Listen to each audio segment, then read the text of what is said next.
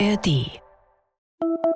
SWR aktuell Klimazentrale mit Werner Eckert und Tobias Koch. Hallo Werner. Hallo Tobi. Werner, wir reden heute über Sharing-Angebote. Ich weiß gar nicht, muss man das am Anfang mal kurz erklären? Ich mache einfach, oder? Ja, mach mal. Ähm, scheren, teilen. Meine Frau und ich teilen an einem Kuchenbuffet immer die Kuchenstücke, damit wir mehr, mehr Sorten probieren können, ohne zu platzen. Aha, also Rebound-Effekt. Siehst du, ihr teilt euch das, damit ihr mehr probieren könnt. Sehr genau. schön, wunderbar. Äh, also ich würde sagen, ein Sharing-Angebot, quasi Firmen bieten Dinge zum Ausleihen an oder vermitteln die. Und bekanntestes Beispiel ist wahrscheinlich das Carsharing. Mhm. Und wir wollen heute mal schauen, wie nachhaltig das ist. Also auf den ersten Blick könnte man ja meinen, es ist doch gut, weniger Konsum, weil man alles teilt, sollte einen positiven Einfluss haben. Aber ist das auch wirklich so? Und ich frage dich als erstes, hast du schon mal mehr geteilt als den Kuchen mit deiner Frau? ja, äh, wir haben mal eine Airbnb-Wohnung genutzt. Aha. Auch das ist ja ein Sharing-Angebot vom Grundsatz her, äh, aber ein gutes Beispiel auch, wie sowas pervertiert werden kann. Ich bin auch schon mit Deutschlands größtem Mitfahrer größere Strecken gefahren. Also nicht mit der Organisation, aber mit Leuten, die die mir vermittelt haben. Mhm. Und ich habe verschiedentlich größere Maschinen und Geräte im Baumarkt ausgeliehen. Siehst du mal, bist du gar nicht so schlecht dabei eigentlich für dein Alter. Da kommen wir nämlich auch noch drauf. Da gibt es nämlich Zahlen, wer das denn gerne mal nutzt, das Sharon, und wer es ja, nicht so stimmt. gerne nutzt. Äh, gerade bei den Airbnb und, und bei den Mitfahrgelegenheiten sind es natürlich eher jüngere Leute, auch gut gebildete Leute interessanterweise, wie das immer die gleiche Blase. Ach, da haben wir doch äh, gleich viel über das wir reden können. Mhm. Also generell möchte ich sagen, also durch das Internet, durch Apps ist es super easy zu teilen. Die Sharing Economy, dieser Wirtschaftszweig wächst auch rasant. Es ist ein Milliarden Milliardenmarkt. Und ich glaube, sehr optimistisch gestimmte Fachleute sagen, damit könnte man praktisch unser gesamtes Wirtschaftssystem umkrempeln, den Niedergang des Kapitalismus herbeiführen. so weit würde ich aktuell noch nicht gehen. Nach allem, was ich gelernt habe, kann man sagen, da steckt viel Musik drin, theoretisch. Wir bräuchten alle weniger. Das ist die Theorie, aber es gibt eben viel, was beim Sharing nicht so gut läuft. Also hast du mal bei den Zahlen geguckt, wo die herkommen, respektive wie unterschiedlich die sind? Also ich will gar keine wirklich zitieren. Ich habe äh, versucht, mir einen Überblick zu verschaffen.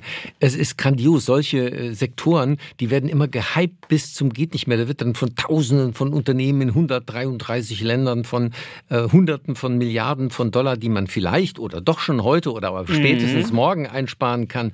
Ich weiß nicht was. Also die gesamten Grundlagen sind ähm, extrem bröselig, wenn du mich fragst. Das ist so und natürlich, wenn ein Sharing-Anbieter von E-Scootern einen Studienauftrag gibt, dann kommt sehr schnell raus, dass das das beste Fortbewegungsmittel der Welt ist und auch die Ökologie. Also es gibt Zahlen aus 2018 wurde die hm. Ökologie des Teilens bilanziert vom ja. IFO-Institut in Zusammenarbeit mit dem Institut für ökologische Wirtschaftsforschung. Das ist auch schon ein bisschen älter, aber da kommen wir gleich zu. Aber es gibt schon eine valide Nummer, weil man mehrere Studien findet. Wer nutzt das denn eigentlich? Wie hm. viele Menschen in Deutschland würden das nutzen? Da gab es eine YouGov-Panel-Befragung, es gibt eine PwC-Umfrage. Hm. Man kann sagen, so jeder Zweite wäre bereit, ein Sharing-Angebot zu nutzen. Ähm, ich weiß gar nicht, ob das gut oder schlecht ist vom Wert her. Ich hätte mir vorgestellt, dass es ein bisschen mehr wäre. Naja, wäre bereit, das sind immer so Dinge. Äh, frag mich mal, ob ich zu irgendetwas bereit wäre. Wenn mich das nichts kostet in der Umfrage, bin ich zu vielem bereit. Also, wenn ich recht gesehen habe, hat ein Viertel der Menschen schon mal etwas Größeres tatsächlich geshared äh, mit einer solchen Plattform. Das ist schon mal was, ja. Aber ähm, einmal ist kein Mal und eine Economy wird erst raus, wenn das ja was anderes eben ersetzt und nicht nur Add-on ist. Ganz genau. Das größte Interesse ist bei Mobilität. Das mhm. Äh, ist auch gar nicht so überraschend, fand ich dann. Mhm. Das nutzen schon sehr viele und können sich auch die meisten vorstellen, gefolgt von Reisen. Also da hast du schon diese Anbieter genannt, wo man eben Wohnungen bekommt, Privatwohnungen auch. Dann bei Haushalts- und Gartengeräte, Technik und am wenigsten bei Kleidung und Mode es überrascht mich nicht, weil ich denke mir halt, na klar, Mobilität, Sharing-Angebote hast du halt auch eher in der Stadt. Also das hast du halt auf dem Land nicht so. Ja, also wie gesagt, diese äh, durchaus Streckenfahrten, äh, also wir sind einmal quer durch die Republik mit so einem Anbieter gefahren, also mit einem, der da über die Plattform einem das anbietet, einem mitzunehmen. Das sind schon auch wirklich Strecken. das halte ich schon für möglich und da sehe ich auch einen Effekt drin, weil damit eben die, wie sagt man, Leersitze in einem Auto einfach aufgefüllt mhm. werden. Das kann ich mir vorstellen, dass daraus irgendetwas erwächst. Es ist besser, wenn du schon 500 äh, Kilometer fährst, dass man drei, vier Leute im Auto hat und eben nicht einen allein. Das äh, hat auch in CO2 sofort einen wirklichen Effekt, sofern ich diese Strecke sowieso gefahren wäre und sie nicht nur deshalb fahre, weil es echt billig ist. Das ist absolut richtig, ja. Da das kommt, ist wieder dein Rebound-Effekt. Äh, ne? Das ist der absolute Rebound-Effekt. Ich habe so generell nochmal zum Nutzungsverhalten. Mhm. Es gibt Wirtschaftswissenschaftler, die haben einfach gesagt, und das ist auch nicht überraschend, wenn es mit dem Geld enger wird, also in mhm. Krisenzeiten, dann wird auch mehr getauscht und geteilt. Mhm. Man hat das gesehen wohl bei der Wirtschafts- und Finanzkrise 2008. Da ist der Trend dann auch relativ schnell nach oben gegangen. So, jetzt lass uns doch mal über das größte reden, Carsharing, mhm. Mitfahrgelegenheiten, also einfach die Mobilität. Der erste Gedanke ist ja, ey, weniger Autos, weniger CO2 allein durch die Herstellung. Also ein Kleinwagen kann auch schon mal vier Tonnen, Mittelklassewagen bis zu acht Tonnen CO2 verschlingen bei der Herstellung. Jetzt haben wir 41 Millionen Haushalte und 48 Millionen Fahrzeuge, also mehr Autos als Haushalte. Ähm, und da gibt es schon Studien, die sagen, naja, das könnten auf jeden Fall schon mal so vier Millionen Autos weniger sein, wenn denn alle Bedingungen stimmten. Also wenn ich zum Beispiel durch ein Carsharing und Ridesharing-Angebot auch immer einen Treffer finden würde. Ja. Das und das ist in der Stadt besser als im Land, hast du ja schon gesagt. Genau, da gilt das. Absolut, ja. Aber so schön das ist und auch wirklich da ist ein Effekt da, kommen wir bei den Sharing-Angeboten und ich glaube, das kommen wir bei allen Punkten relativ schnell auf diesen Rebound-Effekt. Mhm. Und ich möchte das auch mal ganz ehrlich bei mir selbst betrachten. Ich habe mein Auto abgegeben, das ist tatsächlich gut, also das ist mhm. ein guter Effekt, aber ich substituiere doch vielleicht hin und wieder aus Bequemlichkeit auch mal eine Fahrt mit dem öffentlichen Personennahverkehr oder einen Fußweg zum SWR mit einer E-Scooter-Fahrt oder vielleicht doch an, einfach mal mit einer Carsharing-Fahrt. Es gibt jetzt einen neuen Anbieter in Stuttgart, ich glaube den 12. hier oder so. Und es ist super praktisch. Mhm. Und ich nutze es oft Mhm. Einfach nicht, weil ich es müsste, sondern weil es auch manchmal einfach nur bequem ist. Und deswegen ist das so schwer zu beziffern, was das wirklich unterm Strich dann äh, bringt. Es gibt da eine Menge Effekte. Ich glaube zum Beispiel ein positiver Effekt ist, selbst wenn du jetzt das Auto nutzt, es macht einen Unterschied, ob ich ein Auto kaufe und sage, ähm, das muss für den Urlaub reichen Mhm. Ja, also brauche ich ein Kombi oder sowas, bisschen größeres. Ähm, das muss für dies und jenes auch noch gut sein.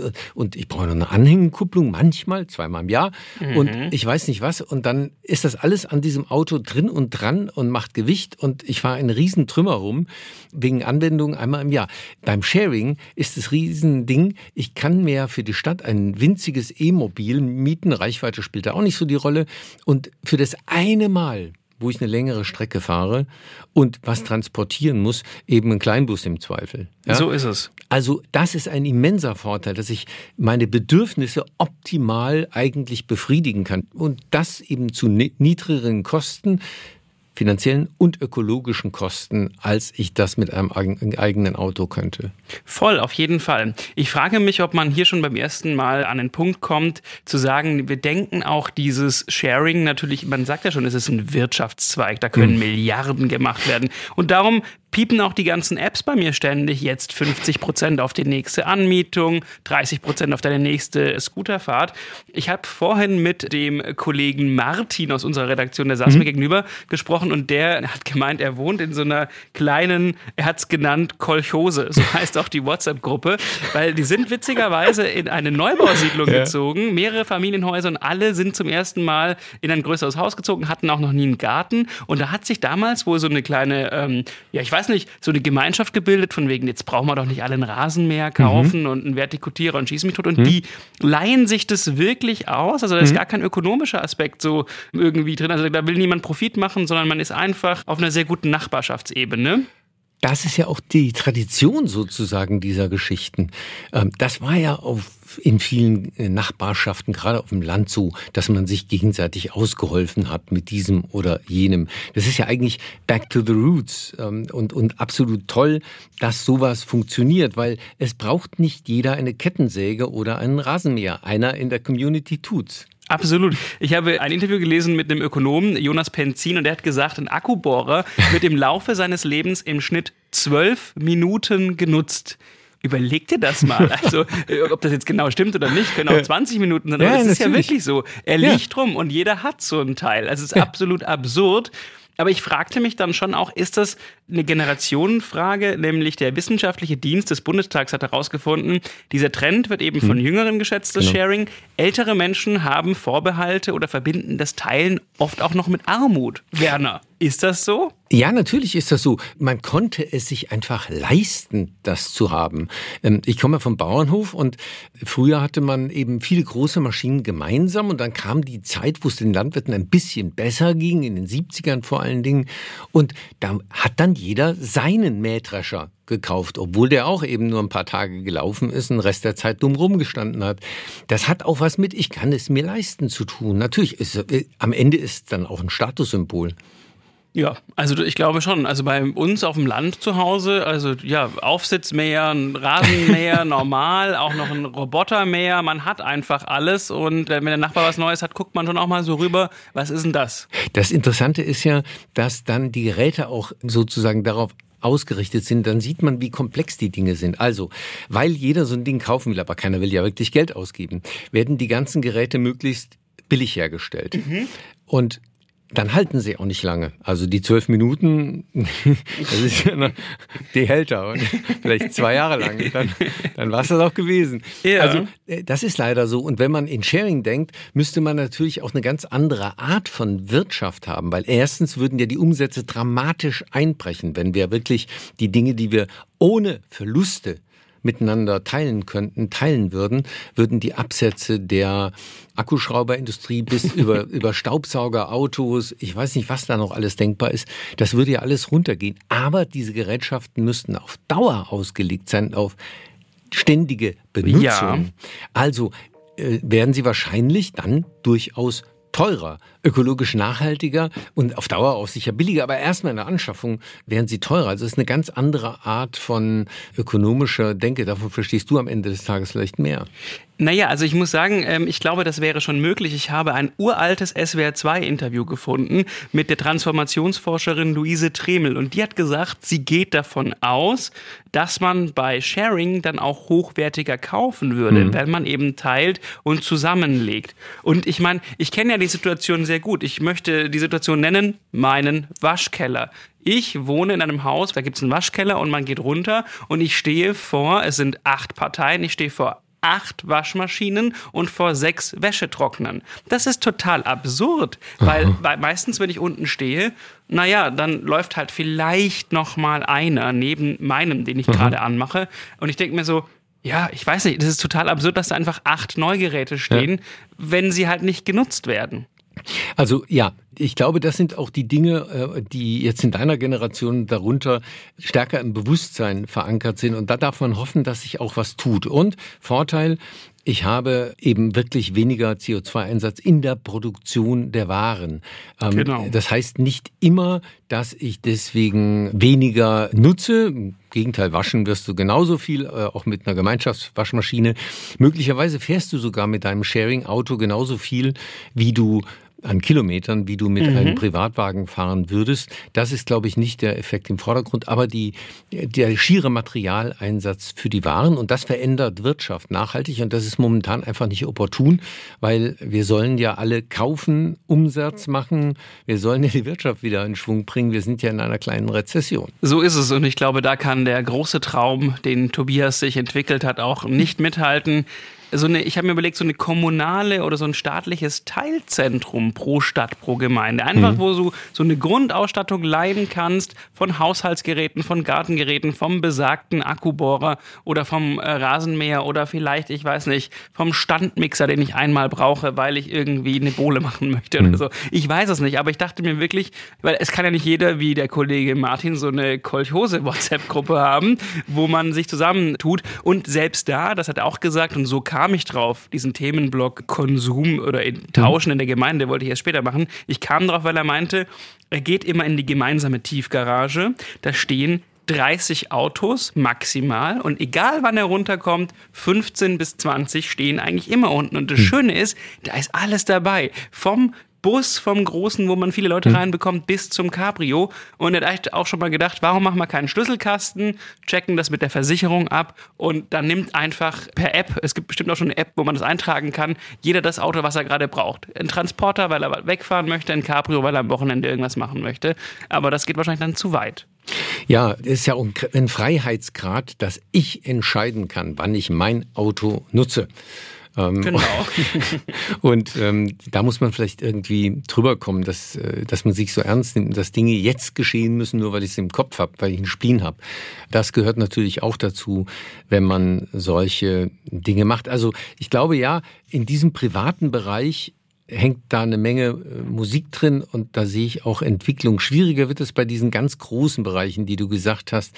Also Mobilität, Carsharing, da gibt es ja sehr unterschiedliche Notizen auch dazu, wie umweltfreundlich das wirklich ist, weil diese Fahrzeuge ja sehr häufig durch die Landschaft gefahren werden müssen, weil sie nicht da sind, wo man sie eigentlich bräuchte. Mhm und so weiter. Also das ist alles nicht ganz so einfach. Das ist richtig. Also ich möchte aus dem Blog übrigens mitnehmen, es liegt schon auch bei uns im Kopf. Ne? Also auch ich könnte mal in die Haus-WhatsApp-Gruppe schreiben, lass doch mal vielleicht gemeinsam einen Trockner anschaffen oder hm. ich hole den Rasenmäher für alle. Also ich glaube, da können wir alle uns auch ein Stück weit hinterfragen.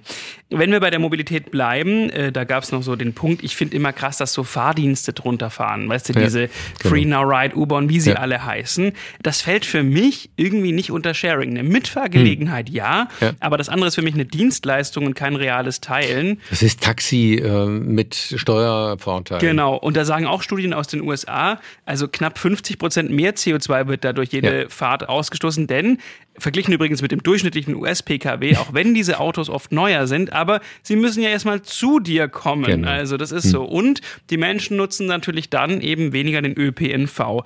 Man nennt das wohl auch Sharing-Washing, also nach Greenwashing zum Beispiel kann man sagen Sharing-Washing.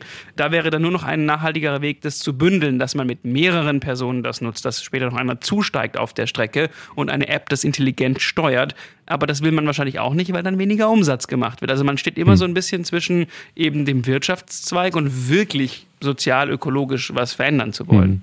Das gilt ja in ähnlicher Art und Weise eben auch für dieses Airbnb, respektive diese Wohnraum-Sharing. Im Grundsatz war das ja auch mal äh, eine Idee. Mhm. Studenten oder junge Leute machen sich gegenseitig äh, die Wohnungen ein bisschen frei, damit andere eine Stadt kennenlernen können, ohne groß Geld zu bezahlen. Das ist ja eine gute Idee und ist ein echtes Sharing-Ding. Aber äh, was wir heute daraus entwickelt äh, sehen, das ist ja nichts anderes als eine Hotel- oder Apartment-Vermietagentur.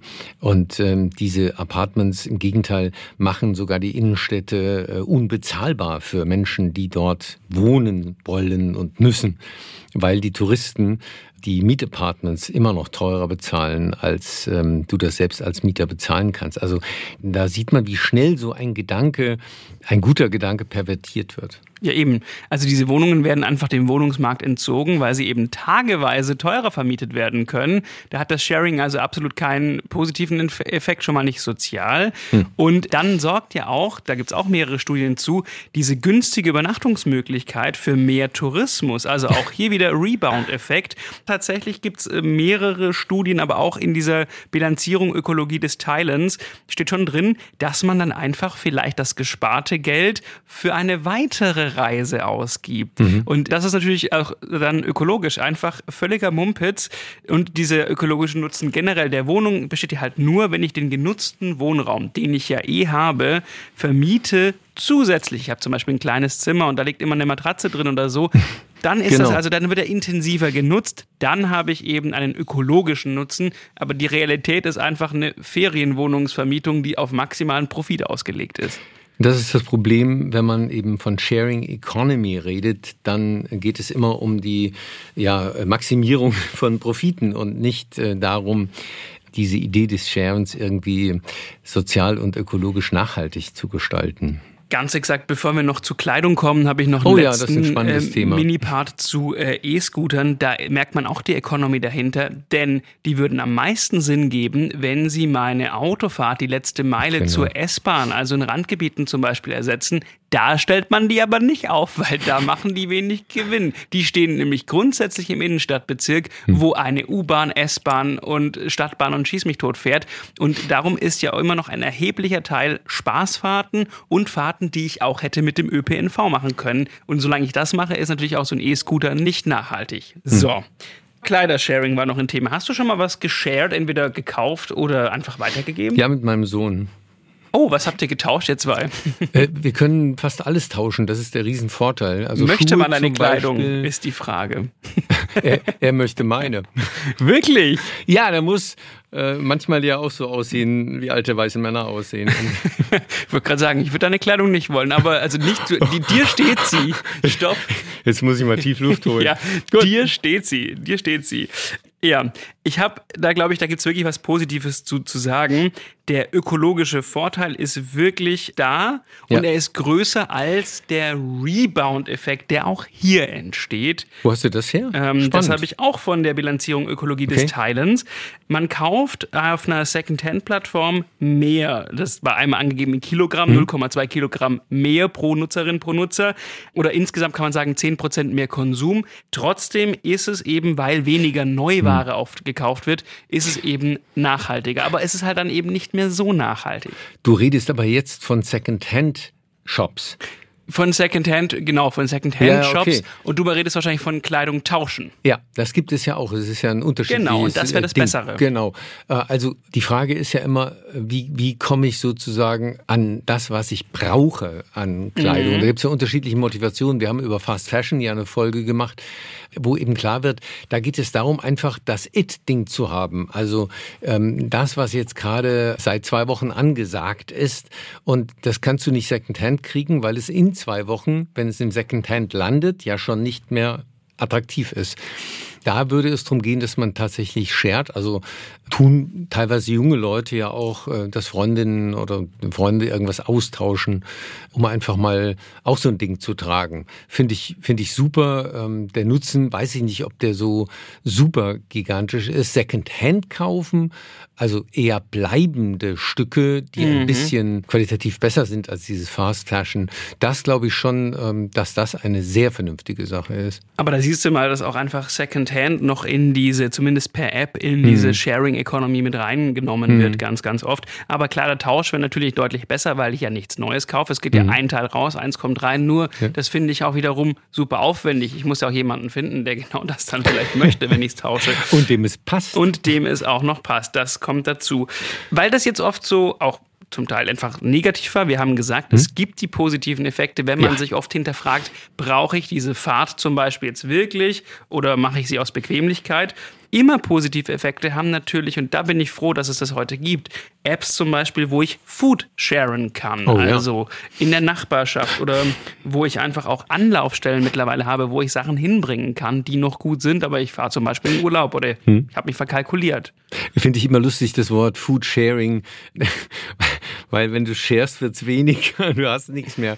ähm, also ja, es geht um überflüssiges, äh, das klingt ein bisschen blöd bei, bei Essen, aber um, um Dinge, die ich jetzt nicht verbrauchen kann, aus welchen Gründen auch immer, oder weil ich Großpacken gekauft habe, nicht verbrauchen will in Gänze, äh, das miteinander zu teilen. Ich glaube, das ist ja auch etwas, was gerade in den Städten schon sehr gut funktioniert, bis hin eben zu den Resten in Anführungszeichen aus den Supermärkten, die eben verteilt werden. Ja, also die Nutzung von Nahrungsmitteln, die da sind, das zu optimieren. Wenn das Sharing Economy ist, dann sollten wir ganz viel davon machen. Das auf jeden Fall. Und das andere, was du angesprochen hast, ist, wenn in Cafés oder in Restaurants was übrig mhm. bleibt, dass man das einfach relativ kostengünstig abholen kann. Das ist vielleicht nicht unbedingt Sharing, aber das ist halt einfach alles, was Lebensmittel rettet, ist einfach äh, sehr, sehr gut. Und da finde ich schön, dass es da eben mittlerweile auch technische Lösungen gibt, dass man einfach per App auch sagen kann, ich biete das in meiner Nachbarschaft an, dass ich, ich glaube, fünf Äpfel habe. Wir reden viel von der Digitalisierung in Deutschland. Das ist etwas, wo Digitalisierung wirklich extrem positive ökologische Folgen haben kann, wenn wir die Möglichkeiten einfach nutzen, das alles einfacher zu machen. Auch beim öffentlichen Nahverkehr haben wir ja da in der Folge drüber gesprochen, dass diese Apps und diese, die Möglichkeit, es einfach zu haben, Mhm. Ähm, dass das extrem wichtig ist. Und Sharing Economy ist ohne App eigentlich nicht denkbar, muss man fairerweise sagen. Bis ich die Briefe hin und her geschickt habe, muss ich nirgends mehr hin. So ist es. Und um das, weil ich finde schon ein schönes Fazit, äh, noch irgendwie einmal zu umgarnen, würde ich sagen, Sharing ist dann gut, wenn wirklich weniger Ressourcen verbraucht werden, also ökologisch mhm. und wenn es auch Menschen vielleicht Zugang zu Dingen gibt, die sie sich ohne Sharing hätten eben nicht leisten können. Das ist halt dann auch eine soziale Komponente. Sehr Aber wichtig. wir sollten uns immer halt selbst hinterfragen, also bringt das, was ich jetzt gerade tue, wirklich der Umwelt, dem Klima was? Oder mache ich es eben dann auch nur für mich und meinen Geldbeutel? So, das würde ich mal. Hast du schön gesagt. Also Sharing ist nicht immer automatisch eine gigantische Sache, ähm, auf die ich, äh, weil ich ein bisschen was geschert habe, so reagieren, dass ich mir an anderer Stelle ökologisch mal was gönne, zum Beispiel eine Fernreise. genau so ist es. In diesem Sinne, Werner, wann immer ein Apfel übrig bleibt, bring ihn mir mit und äh, ich wünsche dir eine schöne Woche. Und lass mich mal deine Schuhe probieren. Was für eine Größe hast du denn? 42? Siehst du, ich habe 44, funktioniert schon nicht. Ach, schade, wo du doch der eindeutig modischere von uns beiden bist, wie du ja hast wissen lassen. Danke. Super, ich danke dir. Ciao. Ciao.